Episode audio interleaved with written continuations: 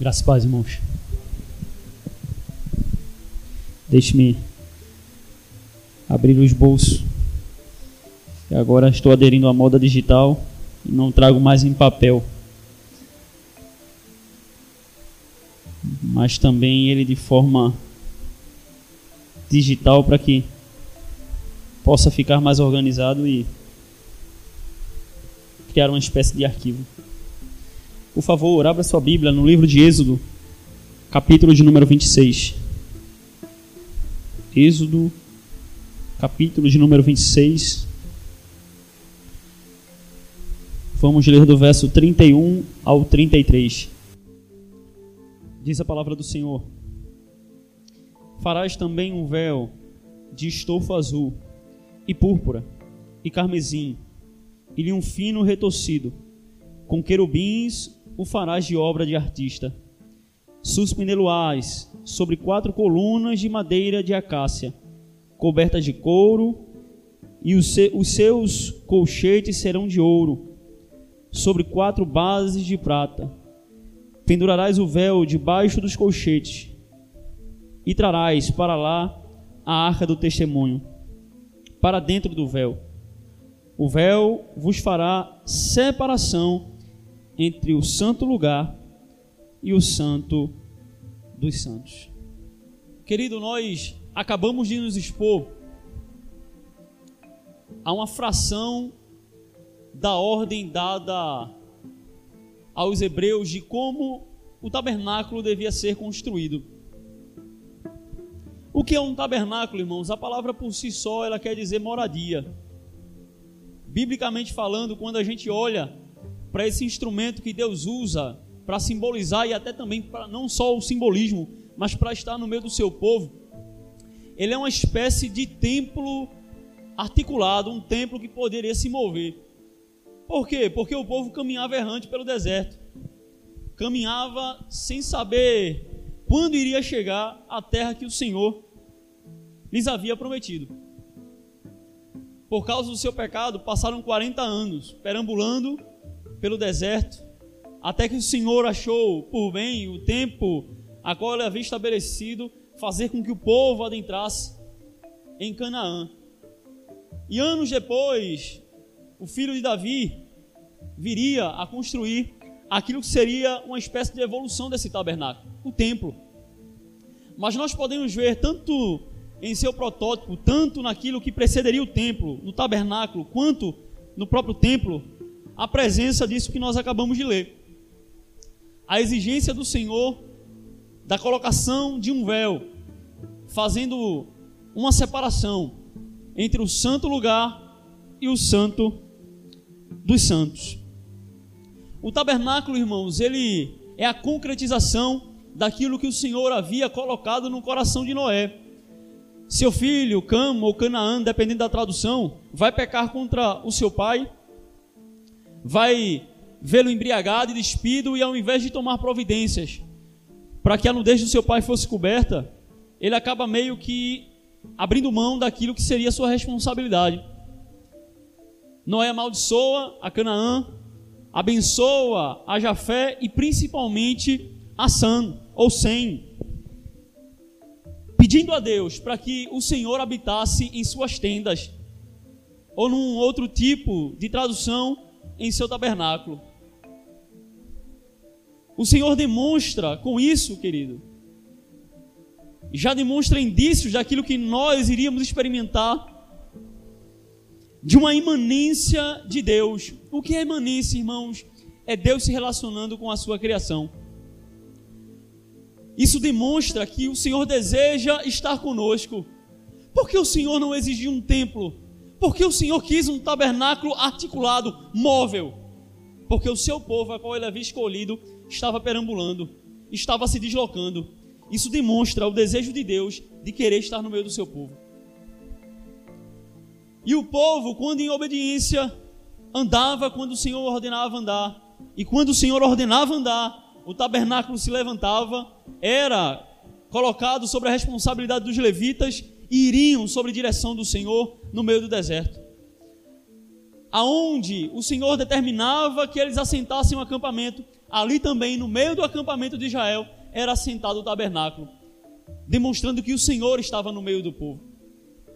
O povo goza da fidelidade de Deus, vence as nações que habitavam em Canaã, conquista a terra prometida e anos depois, como eu já falei, o templo é construído. Davi está em seu palácio de cedro. E ele pensa: sendo eu homem, eu rei, habito em um belo palácio de cedros, o Senhor continua a habitar em tendas. E pôs no seu coração: irei fazer um templo, irei fazer uma casa ao Senhor. O Senhor aprova a ideia, mas reprova a Davi para ser o construtor. Segundo o texto de Crônicas vai nos dizer, o Senhor reprova Davi por ser ele um homem de muitas guerras, um homem de sangue. E autoriza apenas a Davi a juntar material para que Salomão, seu filho, o seu sucessor, construísse o templo. E a coincidência, irmãos, que nós temos, tanto do tabernáculo quanto do templo, além de suas divisões, eu quero focar especificamente no véu. Será alvo da nossa reflexão. O véu que é colocado tanto no tabernáculo quanto no templo para simbolizar a consequência do pecado em nossas vidas. O véu é colocado porque nós temos um Deus que é santo e que não suporta o mal. E aí o grande problema. Deus deseja se relacionar com um homem que agora é pecador, caído, e em sua santidade, e tão puros de olhos que não podem ver o mal. Há uma espécie de conflitos dentro dos atributos de Deus. E dentro do templo e do tabernáculo ali, uma espécie ou espécies de sombras daquilo que Jesus iria fazer. Temos a figura do sacerdote, temos a figura do sacrifício, temos a figura do sangue derramado, temos a figura do incenso, temos a figura da gordura sendo queimada como incenso de, de aroma suave e agradável a Deus. Mas com um problema, o homem continua sendo pecador. E Deus continua sendo santo. O véu permanece. Sacrifício após sacrifício. Uma vez ao ano, um único homem tendo o ofício de sumo sacerdote, ele se achega, oferece sacrifícios a si mesmos, a si mesmo, com vestimentas específicas, oferece sacrifício pelo povo diante da presença de Deus no Santo dos Santos. Mas o véu permanece lá, intacto, demonstrando que há um problema dentro do relacionamento entre o homem e Deus, demonstrando que ainda há divisão um distanciamento. No entanto, querido, isso não é a vontade do Senhor. Deus deseja, desejou ontem, hoje e aponta para a eternidade um desejo de se relacionar conosco. Falei isso no domingo e é bom sempre repetir. Eu não sei porquê, mas Ele decidiu nos amar. Deus tem prazer de estar com o seu povo, de estar conosco. E eu peço a você, querido, para ver essa solução que Deus aplica para esse problema entre o nosso pecado e a sua santidade. Porque Deus não poderia fechar os olhos para aquilo que nós pecamos, porque Ele é bom, santo e justo, e nós verdadeiramente maus, pecadores, impuros e em nosso pecado desgraçados, daquilo que o Senhor havia nos, nos instituído no Éden, nos dado no Éden. Peço a você que abra em Mateus, capítulo de número 27. Evangelho segundo Mateus, capítulo de número 27.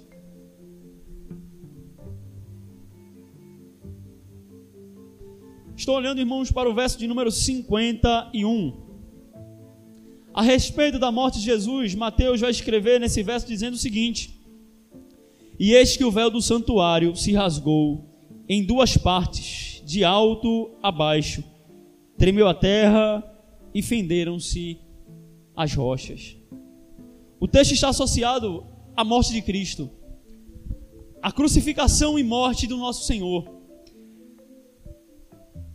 Mas o evangelista faz questão de frisar um detalhe que aconteceu fora do cenário de crucificação. Enquanto Jesus inspirava, enquanto Jesus morria, as Escrituras nos fazem questão de dizer: olha, no templo o véu foi rasgado de alto a baixo.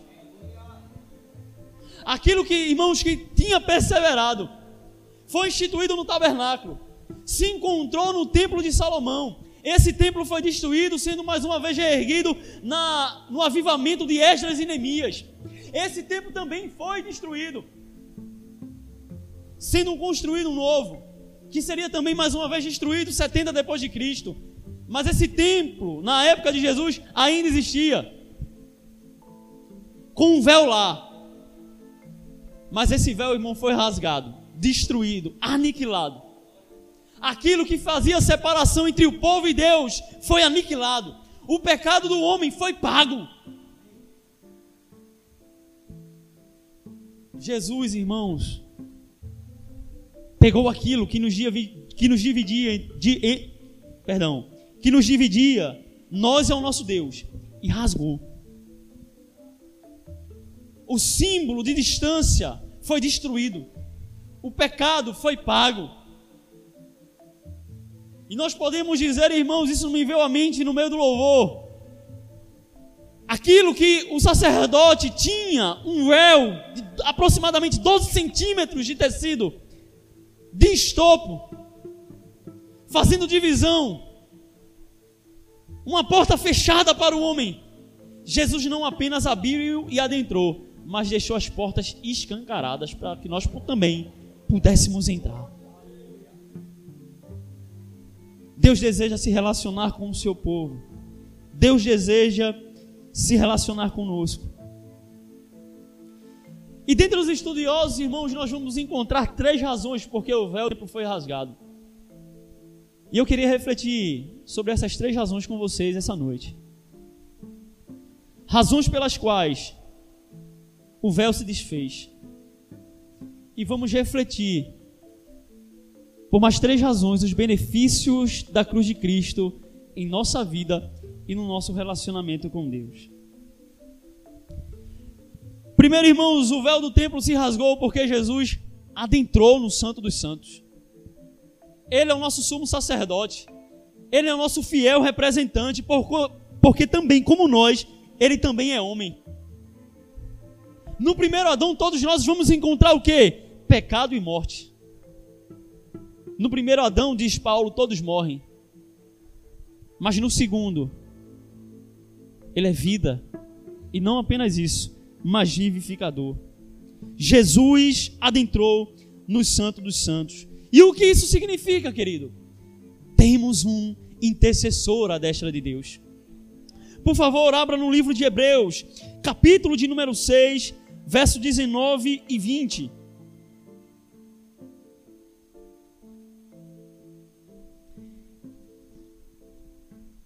Epístola aos Hebreus, não se sabe o autor, se Paulo, se Apolo. Hebreus capítulo de número 6, versos 19 e 20. Contudo, sabemos que ela é destinada ao povo hebreu, a cristãos hebreus. E o texto vai nos dizer: a qual temos por âncora da alma, segura e firme, e que penetra além do véu. O texto está falando de Jesus, associado à promessa de Deus onde Jesus, como precursor, o que é um precursor? Alguém que antecede, alguém que vem antes. A quem Jesus preconiza? A sua igreja, a nós. Entrou por nós, tendo se tornado sumo sacerdote para sempre, segundo a ordem de Melquisedeque. Ainda no livro aos Hebreus, capítulo de número 9, vamos ver verdade semelhante nos versos 12 e também no versículo, irmãos, de número 24. Verso 12 diz o seguinte: Não por meio de sangue, de bodes e de bezerros, mas pelo seu próprio sangue, entrou no Santo dos Santos uma vez por todas, tendo obtido eterna redenção. Ainda no capítulo de número 9, desta vez no verso de número 24, A Bíblia vai nos dizer o seguinte: porque Cristo não entrou em santuário feito por mãos, figura do verdadeiro, porém no mesmo céu, para comparecer agora por nós diante de Deus. Porque o véu foi rasgado? Para que Jesus pudesse adentrar. Para que tivesse um homem representando a nossa raça. E diante de Deus, irmãos, até hoje, de uma vez por todas.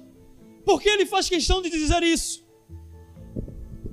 Porque o autor muito provavelmente está acostumado à cultura hebreia, à cultura dos israelitas está acostumado com o sotaque do templo. De uma vez por ano sumo sacerdote entrar, mas um homem defeituoso, um homem que precisava ter em suas vestes alguns sinetes, porque à medida que ele vai se movimentando no meio do santo dos santos, os homens vão escutando lá de fora. E se parar, significa que ele foi reprovado e morto. De, por uma cordinha ele era puxado, porque ninguém poderia entrar sequer para tirar o seu cadáver. Mas Jesus adentrou, irmãos. E deixe-me dizer uma coisa: não saiu mais a qual o autor vai dizer de uma vez por todas. De uma vez por todas. O véu do templo se rasgou porque Jesus adentrou e não agora mais na figura do Santo dos Santos. O primeiro templo trazia ali a arca da aliança, contendo a lei, uma porção de maná, a vara de Arão que floresceu. O Santo dos Santos que o nosso Senhor entrou e não saiu mais, é a destra da justiça de Deus um trono ao qual o próprio Pai lhe preparou a sua destra, lhe colocando em posição de igualdade. Temos um intercessor, irmãos, que adentrou lá e de lá não mais saiu. Temos um intercessor que sentiu as nossas dores. Como o homem sentiu fome, enfermou, sofreu perseguição, contudo não pecou mas que conhecem as nossas carências em carne, com exceção da concupiscência, com exceção do pecado. Mas o Verbo se fez carne e habitou entre nós. Isaías vai declarar que Jesus era falto, irmãos, de benefícios humanos, homens de dores, experimentado nos trabalhos, de má aparência. A, a Bíblia diz, através do profeta Isaías, que ele tinha uma aparência como raiz de terra seca.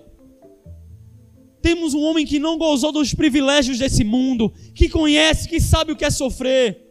A Bíblia diz que ele aprendeu a obediência através do sofrimento, das tribulações. Irmãos, temos um intercessor que adentrou perpetuamente e intercede por nós. O véu se rasgou. Ele não está mais lá. Não há mais impedimento para que possamos nos achegar a Deus e nós não precisamos mais da intercessão de um sumo sacerdote. Não precisamos da intercessão, irmãos, de santos que já padeceram, já morreram. Precisamos da intercessão dos outros. A Bíblia vai nos dizer que cão vivo vale mais do que leão morto. É melhor a intercessão de frágeis homens como nós do que uma falsa intercessão de homens que já padeceram, mesmo trazendo sobre eles um bom testemunho.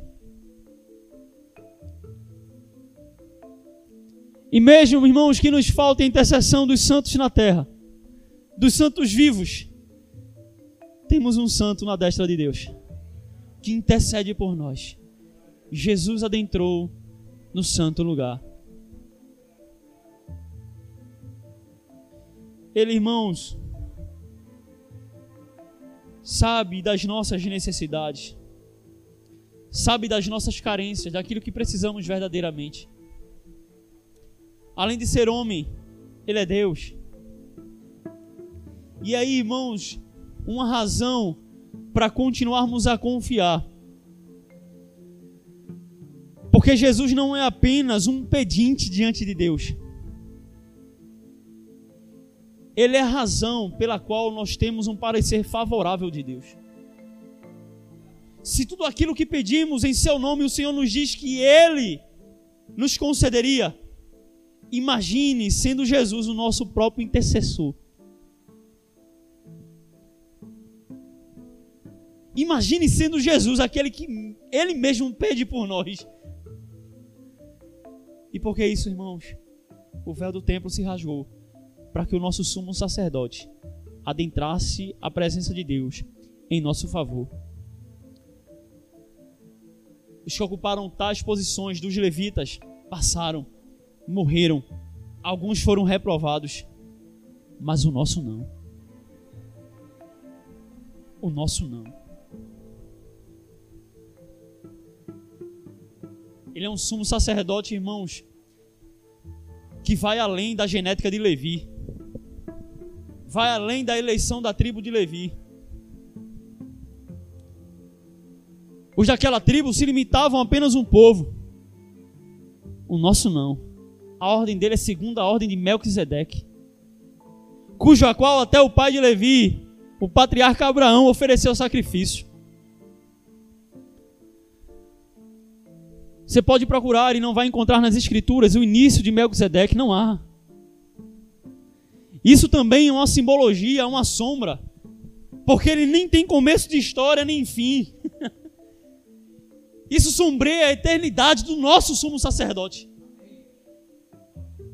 Que não apenas intercede por uma tribo nem por uma nação, mas pelo mundo inteiro. O véu do templo se rasgou, irmãos.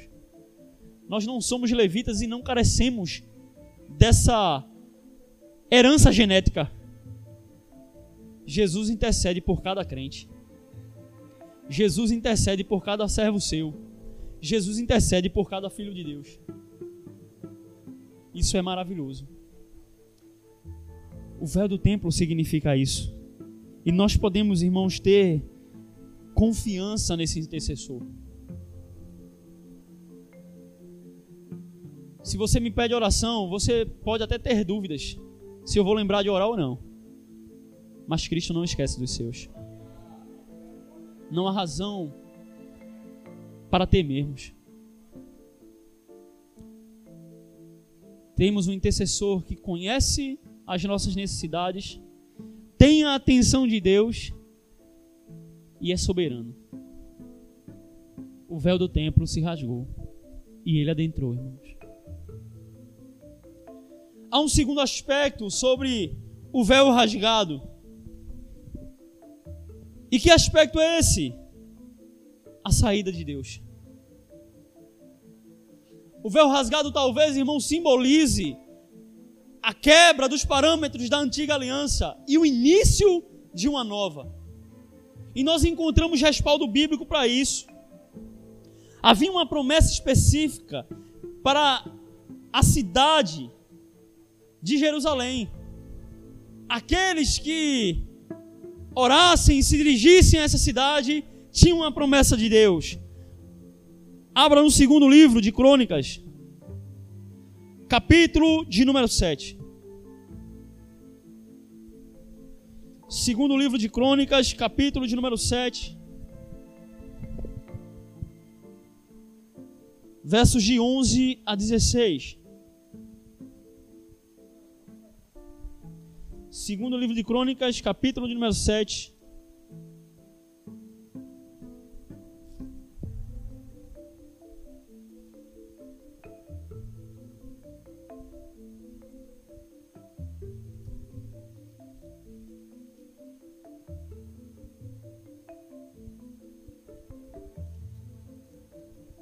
Perdão, irmão.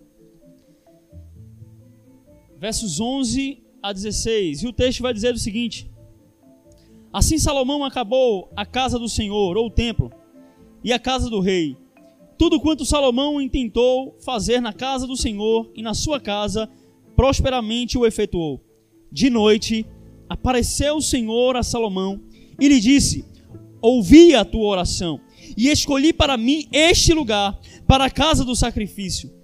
Se eu cerrar os céus, de modo que não haja chuva, ou se ordenar aos gafanhotos que consumam a terra, ou se enviar a peste entre o meu povo, se o meu povo, que se chama pelo meu nome, se humilhar e orar, e me buscar, e se converter dos seus maus caminhos, então eu ouvirei dos céus, perdoarei os seus pecados e sararei a sua terra. Estarão abertos os meus olhos e atentos os meus ouvidos à oração que se fizer neste lugar, porque escolhi e santifiquei esta casa, para que nela esteja o meu nome perpetuamente. Nela estarão fixos os meus olhos e o meu coração todos os dias. Ou seja, havia uma promessa de Deus para com o templo. Havia uma promessa especial de Deus para com a cidade de Jerusalém. Isso está predito na Sua palavra. No entanto, irmãos, quando o nosso Senhor é crucificado, quando o Senhor morre, esses, essas benevolências que o Senhor aplica à cidade e ao templo é escancarado para todo o mundo. E nós vamos encontrar isso também na palavra de Deus. Isso não está mais limitado, irmãos, ao termo da lei religiosa. Isso não está mais limitado ao templo produzido por Salomão, por Esdras, Olemias ou pelo Império Romano. Isso foi escancarado para toda a terra. Abra, por favor, o Evangelho de João, capítulo de número 4, e nesse texto nós vamos ver o Senhor declarando isso à mulher samaritana, falando sobre essa verdade. Os samaritanos, irmãos, eram israelitas. Os samaritanos, eles eram os descendentes do povo do sul, que se apartou de Israel. Perdão, o povo do norte que se apartou do reino do sul, onde ficava localizada a cidade de Jerusalém, onde ficava localizado o templo. Esse povo foi passando o tempo e os reis tomaram o cuidado ou a falta de cuidado pela, pela lei do Senhor para que o povo não se voltasse a Jerusalém. E então o que eles fizeram? Começaram a produzir locais de culto em Samaria. E os que não nasciam de Benjamim nem de Judá começaram a cultuar nos montes de Samaria. E isso, irmão, foi começando a, começou a ser propagado como verdade. Tanto é que essa mulher samaritana chega para Jesus: Olha, vocês dizem que é em Jerusalém se deve adorar. Nossos pais diziam que é em Samaria o local correto. E veja a resposta de Jesus, irmãos, fantástica para essa mulher. Capítulo de número 4, verso 19 ao 24. Senhor, disse-lhe a mulher: Vejo que tu és profeta.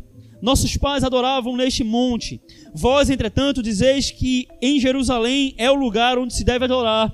Disse-lhe Jesus, mulher: Podes crer-me que a hora vem, quando nem, nem neste monte, nem em Jerusalém adorareis ao Pai. Vós adorais o que não conheceis, nós adoramos o que conhecemos, porque a salvação vem dos judeus. Mas vinha a hora e já chegou, em que os verdadeiros adoradores adorarão o Pai em espírito e em verdade, porque são estes que o Pai procura para, para seus adoradores. Deus é espírito, e importa que os verdadeiros adoradores o adorem em espírito e em verdade. Aleluia! Isso não está mais limitado a Jerusalém, querido. Isso não está mais limitado ao templo.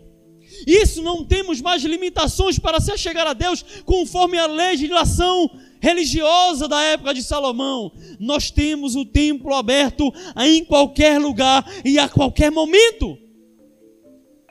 Podemos chegar na presença de Deus, diante da Sua gloriosa presença. Não mais no Santo dos Santos, não mais apenas em Jerusalém.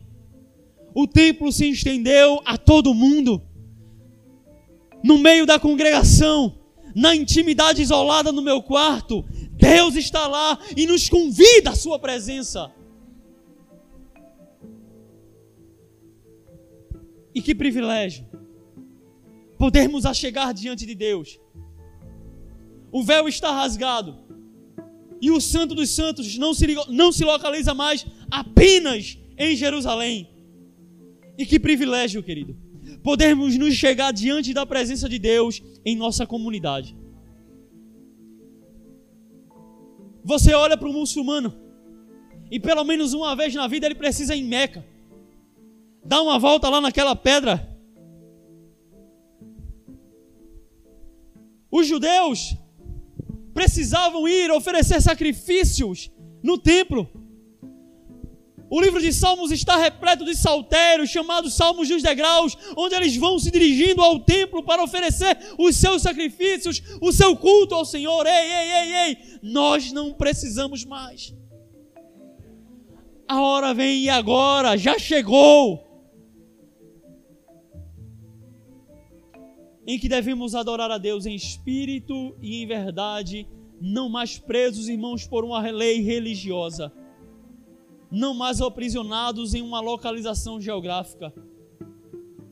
Estamos em chão de estrela, estamos na presença de Deus.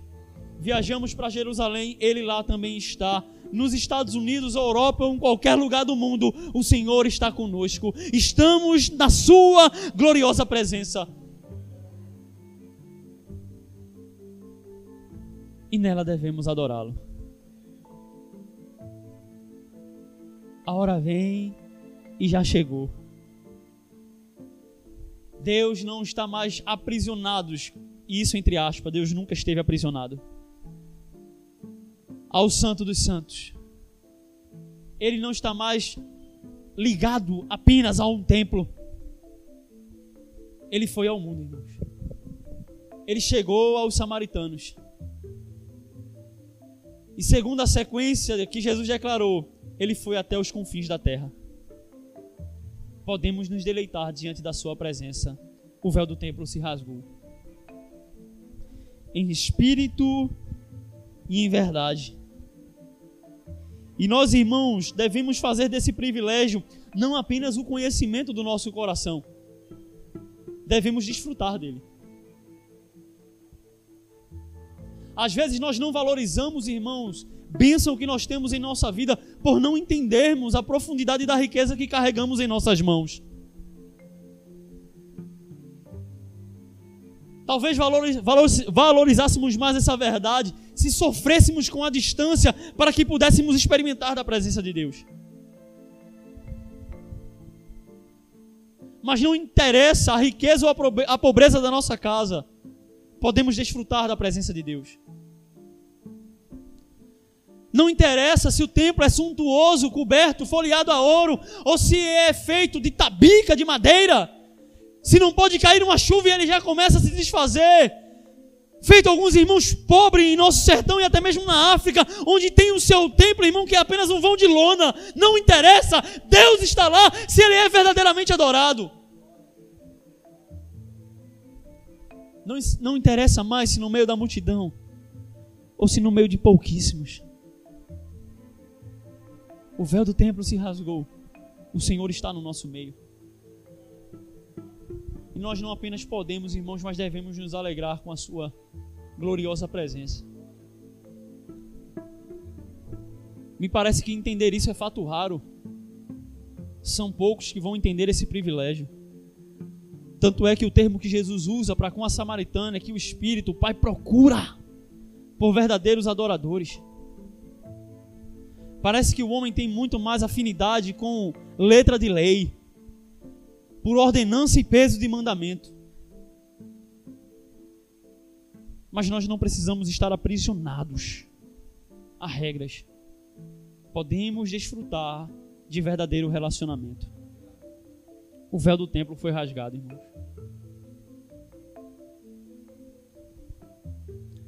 Deus se encontra em nosso meio. Nós podemos fechar a porta do nosso quarto, intercedermos uns pelos outros, clamarmos pela nossa vida e termos a convicção: Deus estará lá conosco. Deus estará lá conosco.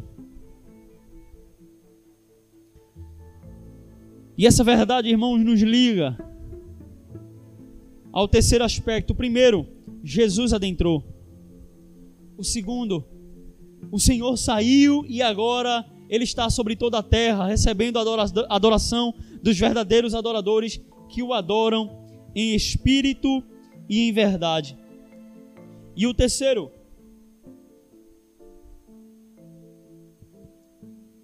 nós temos acesso a Deus. Assim como Jesus adentrou, nós também podemos entrar. assim como o sumo sacerdote experimentava da presença de Deus, nós também podemos experimentar. A razão, irmãos, para o véu ser colocado é dupla, como eu já disse na introdução dessa mensagem. O nosso pecado e a santidade de Deus nos fazem separação. Isaías vai dizer que o Senhor não está inerte. A fala que ele diz é: a mão do Senhor não está agravada, não está mirrada para que não possa salvar. O ouvido do Senhor não está gravado para que não possa ouvir. Talvez o povo se questionasse por que Deus não agia, e a razão é a seguinte: os vossos pecados fazem separação entre vós e vosso Deus. Era isso que o véu simbolizava. Nós não tínhamos, enquanto homem, irmãos, acesso à presença de Deus. Isso estava bloqueado por causa dos nossos pecados e era simbolizado por esse véu. Abra, por favor, o livro de Levíticos, capítulo de número 16, e nós vamos ver através do texto essa limitação.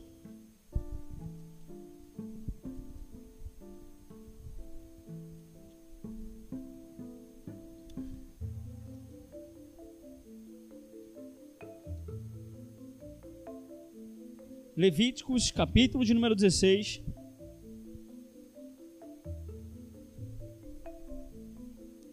Versos 2 e 17. Então disse o Senhor a Moisés: Dize a Arão, teu irmão, que não entre no santuário em todo o tempo, para dentro do véu, diante do propiciatório, que está sobre a arca, para que não morra, porque aparecerei na nuvem sobre o propiciatório. Verso de número 17. Nenhum homem estará na tenda da congregação quando ele entrar para fazer propiciação no santuário, até que ele saia, depois de feita a expiação por si mesmo e pela sua casa e por toda a congregação de Israel. Ainda no livro de Hebreus, irmãos, capítulo de número 9, versículo de número 7. Mais uma vez, carta aos Hebreus, capítulo de número 9, versículo de número 7. Mas no, mas no segundo, o sumo sacerdote, ele sozinho, uma vez por ano, não sem sangue, que oferece por si e pelos pecados de ignorância do povo. Ou seja, irmãos, havia uma limitação do homem de se achegar à presença especial de Deus no Santo dos Santos. Não era todo mundo. Pelo contrário. Um povo, uma tribo, uma família, um homem o acesso ao Santo dos Santos é limitadíssimo. Isso não era apenas não oferecido a Israel, mas como as todas as outras onze tribos. Havia um corpo de sacerdotes que ofereciam sacrifícios, mas apenas um, apenas o sumo sacerdote, o único cargo de toda a nação, uma vez ao ano, poderia adentrar por um único momento. Ou seja, havia uma limitação numérica, havia uma limitação de pessoa, havia uma limitação de tempo. O Santo dos Santos não estava aberto a todo homem. Quando Jesus morre, mas Mateus vai descrever: o véu do templo foi rasgado de alto a baixo. E agora, irmãos, o que nós escutamos de Deus é: Vinde a mim. Vinde a mim, todos vós que estáis cansados e sobrecarregados, e eu vos aliviarei. Tomai sobre vós o meu jugo e o meu fardo, porque é leve e suave. Nós podemos agora, irmãos, ouvirmos de Deus o chamado à sua presença. Nós podemos, irmãos, ouvir de Deus um chamado ao relacionamento. O véu do templo se rasgou, os nossos pecados foram pagos diante de Deus, a cédula de dívida do nosso próprio pecado foi paga. E agora aquilo que causou divisão não existe mais. Como eu disse logo no início, Jesus não apenas abriu a porta, mas a deixou escancarada para nós. Você pode se achegar diante do seu Deus. E isso é um glorioso privilégio para nós. Talvez não o aproveitemos, talvez não desfrutemos dele como ele poderia ser desfrutado, irmãos, mas isso não é culpa de Deus.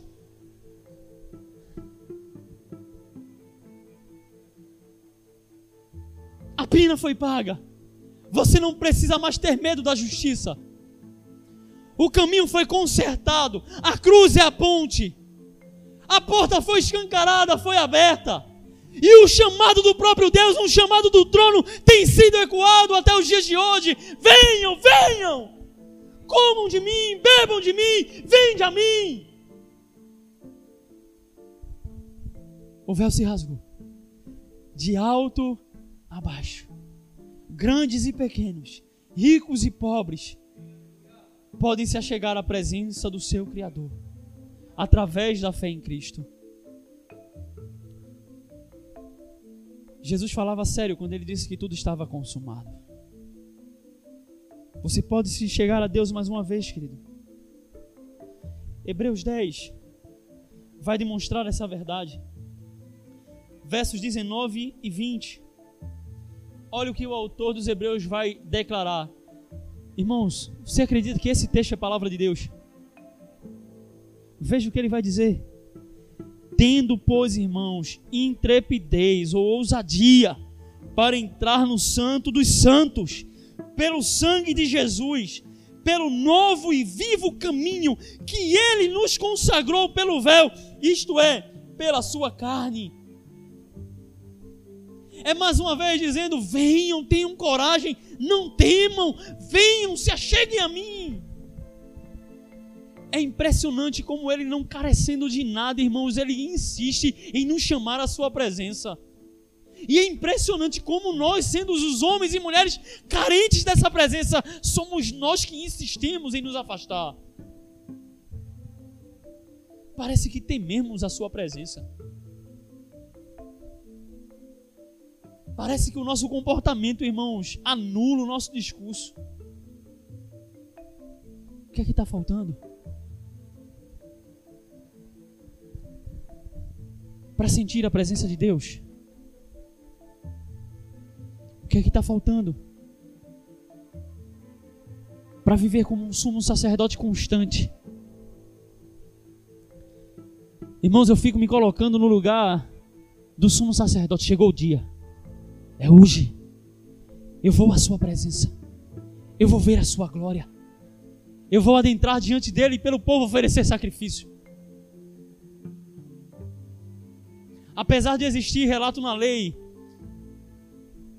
de homens precisarem adentrar com sinetas e cordas, pelo menos eu não me lembro, não sei se o pastor lembra de algum registro de algum sumo sacerdote que morreu na presença de Deus. Tem a questão dos filhos de Finéia, mas ali não era a questão de um sumo sacerdócio. E eu acredito, irmão, fazendo uma conjectura, porque existia temor. Eles valorizavam esse evento havia de forma reforçada um policiamento em seu coração, dizendo como Davi: Senhor, sonde me conhece. Eu sei que eu vou e dependendo da situação não posso mais sair. E nos parece, irmãos, que nós, como sumos sacerdotes, nos falta esse temor. Nos falta valorizarmos a sua presença como os sumos sacerdotes valorizavam em seus tempos. Mas isso não muda a verdade que o véu foi rasgado. O tempo foi escancarado. E agora não se trata mais do privilégio de um cargo. Ou até mesmo, irmão, podemos dizer que isso sim ainda é privilégio de um sumo sacerdote. No entanto, temos o sangue desse sumo sacerdote cobrindo a nossa vida. E agora, quando nós nos adentramos à presença de Deus, não é mais Givanildo que entra, não é mais Cassiana que entra, não é mais José Miguel que vai entrar diante da presença de Deus é Cristo. E por causa disso nós podemos ter ousadia. E por causa disso nós não precisamos mais temer, porque diferente dos sacerdotes do passado, Cristo não pode ser reprovado. ele não adentra na presença de Deus com sinetas e cordas. Nosso sumo sacerdote se oferece e seu sacrifício é aceito. E é sobre a cobertura do seu sangue que também nós nos achegamos a Deus. Ei, você se achega a Deus com o cheiro de Jesus. Por isso que a igreja é irreprovável. Nós não podemos, em Cristo, sermos reprovados. Você entendeu? E é por isso também que o, o autor do texto vai dizer: entrem com ousadia. Os sumos sacerdotes do passado poderiam entrar com medo, com temor. Nos falta esse temor, mas como meninos. Mas na medida que nós vamos conhecendo a Jesus, irmão, a gente vai se livrando dele. E o que era temor, como princípio da sabedoria, dá lugar ao amor. E nós amamos a presença de Deus. Amamos estar em Sua presença. Jesus pagou o preço, querido. O véu do templo foi rasgado de alto a baixo. E agora nós podemos ter acesso a Deus. O pecado nos fechou a porta, a porta de Deus, do acesso a Deus. No entanto, o Senhor tornou a abri-la para nós. E mais do que isso, Ele nos tem chamado a esse relacionamento. Vinde a mim, entrai, entrem no santuário, desfrutem da antecâmara do novo Éden nós podemos ter prazer, irmãos, na presença do nosso Deus. Você sabe o que significa a palavra Éden, lá do jardim? Lugar de prazer.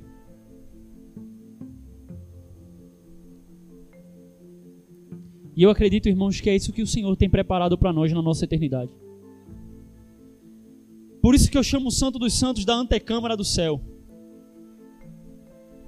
Onde nós podemos chegar porque na verdade, irmãos, nela nós podemos experimentar do melhor da eternidade. Porque o melhor da eternidade é Deus. O melhor da eternidade não é o ambiente, não é o habitat, não é a nossa condição, é com quem nós vamos nos relacionar. E nesse Santo dos Santos, nós iremos nos deparar com a Sua presença. E você pode experimentar dessa presença, irmão, constantemente. Nós não precisamos mais, como os antigos somos sacerdotes, saíam da presença de Deus. Nós não. Final do culto. Você pode entrar mais uma vez em sua presença no seu lar. Feche a porta do teu quarto. Tranca. Ore em oculto e teu pai que sabe o que é em oculto te recompensará na oração individual do nosso quarto, Ele está lá. Irmão. Na coletividade da igreja, Ele está presente. O véu do templo foi rasgado de alto a baixo. Você pode desfrutar disso. Eu quero concluir essa mensagem, irmãos, expressando que por essas razões nós tenhamos primeiro confiança na intercessão de Cristo em nosso favor. Segundo, irmãos, entendendo que o Senhor está agora recebendo a adoração dos seus santos por todo o mundo, que nós devemos nos empenharmos na adoração, nos entregarmos a Ele, em espírito e em verdade, porque é por este que Ele os busca, e desfrutarmos da Sua presença constantemente. Que o Senhor nos ajude a desfrutarmos, irmãos, da realidade de um véu do templo rasgado. Onde a confiança da intercessão do nosso Senhor Jesus Cristo, o prazer da adoração e da presença de Deus sejam marcas constantes em nossa vida e coração. No nome de Jesus.